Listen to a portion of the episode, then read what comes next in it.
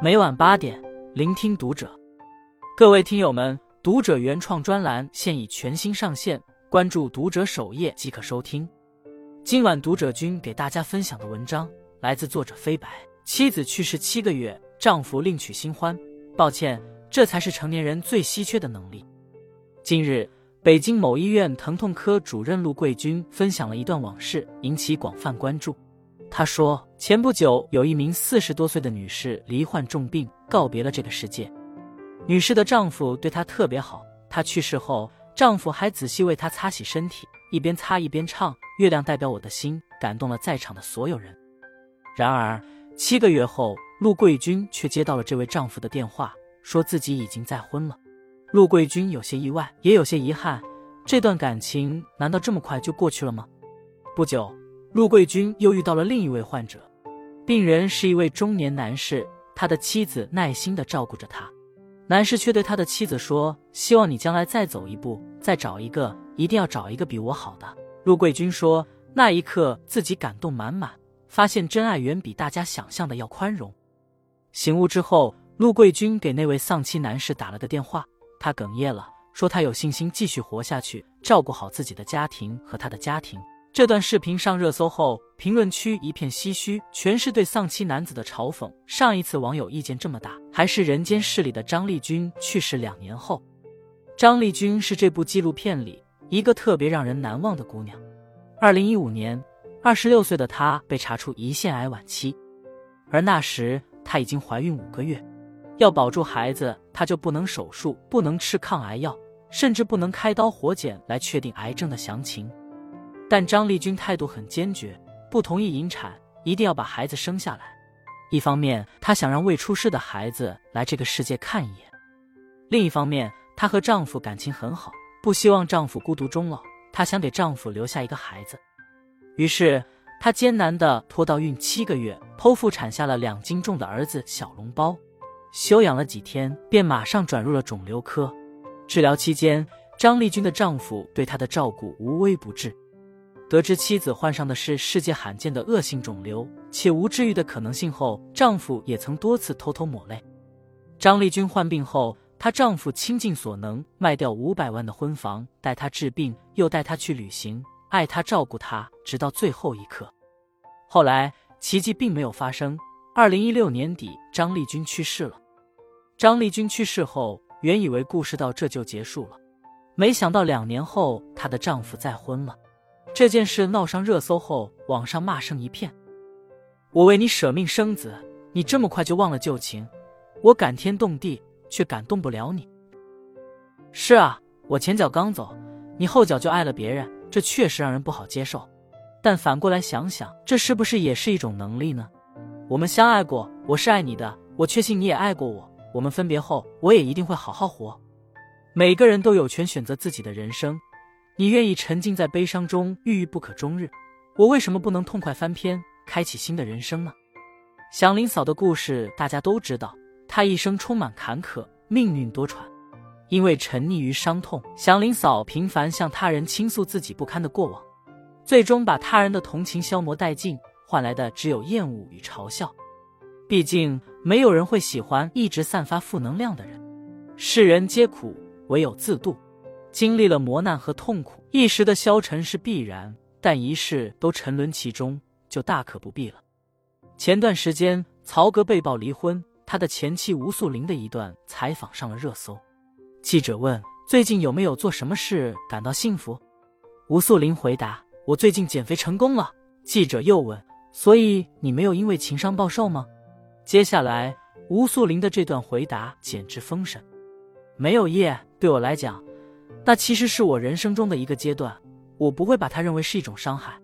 我们只是缘分尽了，我尽力了，他也尽力了，但我不觉得他对我来讲是一个伤口，我还是会去面对他，毕竟他还是占了我人生很大的一部分，所以我不觉得这件事是不能讲的。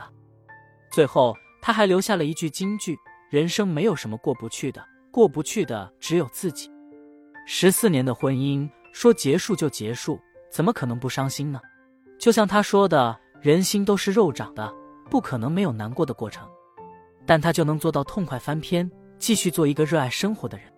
这样的人不会在情绪困境里沉溺太久，总有力量把自己从悲伤和失序中及时打捞出来。及时翻篇的能力真的太重要了。知乎帖主艾特凡博高论发布了一篇帖子：为什么人一旦开窍就会非常厉害？因为他悟透两个维度强大十倍。因为人一旦开窍，他就没有内耗了，他的能量就没有损耗了，然后他就可以用满格的能量去做他想做的事。成为他想成为的人，而开窍的背后最核心的就是觉悟的能力。没有觉悟力，学再多知识，经历再多事，也不能长出智慧。什么是觉悟力？帖主说，所谓的觉悟，就是同时具备出世的智慧和入世的手段。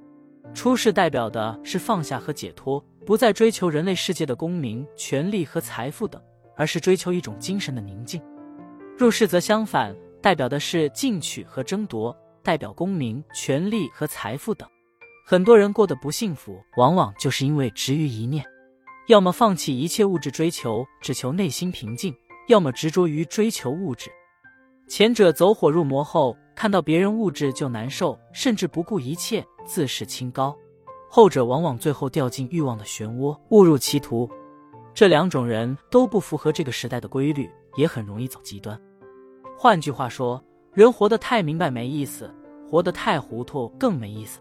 真正的高手一定是把这两种观念都存放于自己心里，即他具备出世的智慧，又具备入世的手段。什么叫出世的智慧？就是你能在困境、低谷、绝望的时候，及时抽身而出，不被其所困，把人生遭遇的一切不如意当成一场游戏、一场梦。什么叫入世的手段？就是我既能看清这一切，虽然是一场游戏，我也要认真的玩，享受这一切。通过提升自己的能力，战胜种种难关，克服各种挑战，去经历，去感受。比如和另一半相爱时，两人你侬我侬，谁也离不开谁，那就好好享受这种入世的状态，去体验，去经历就好了。但如果你这个时候用出世的态度，他迟早会离世，迟早会背叛我，这一切都是浮云。那你就会活得很累，既享受不到爱情的美好，又要承受情变之后的痛苦。当有一天你的另一半真的离世、出轨或者发生其他变故时，你就应该用出世的智慧来对待这件事。我们夫妻一场，缘分已尽，但我们相爱过、陪伴过，这就够了。其实跳出来，你还会痛苦吗？不会了。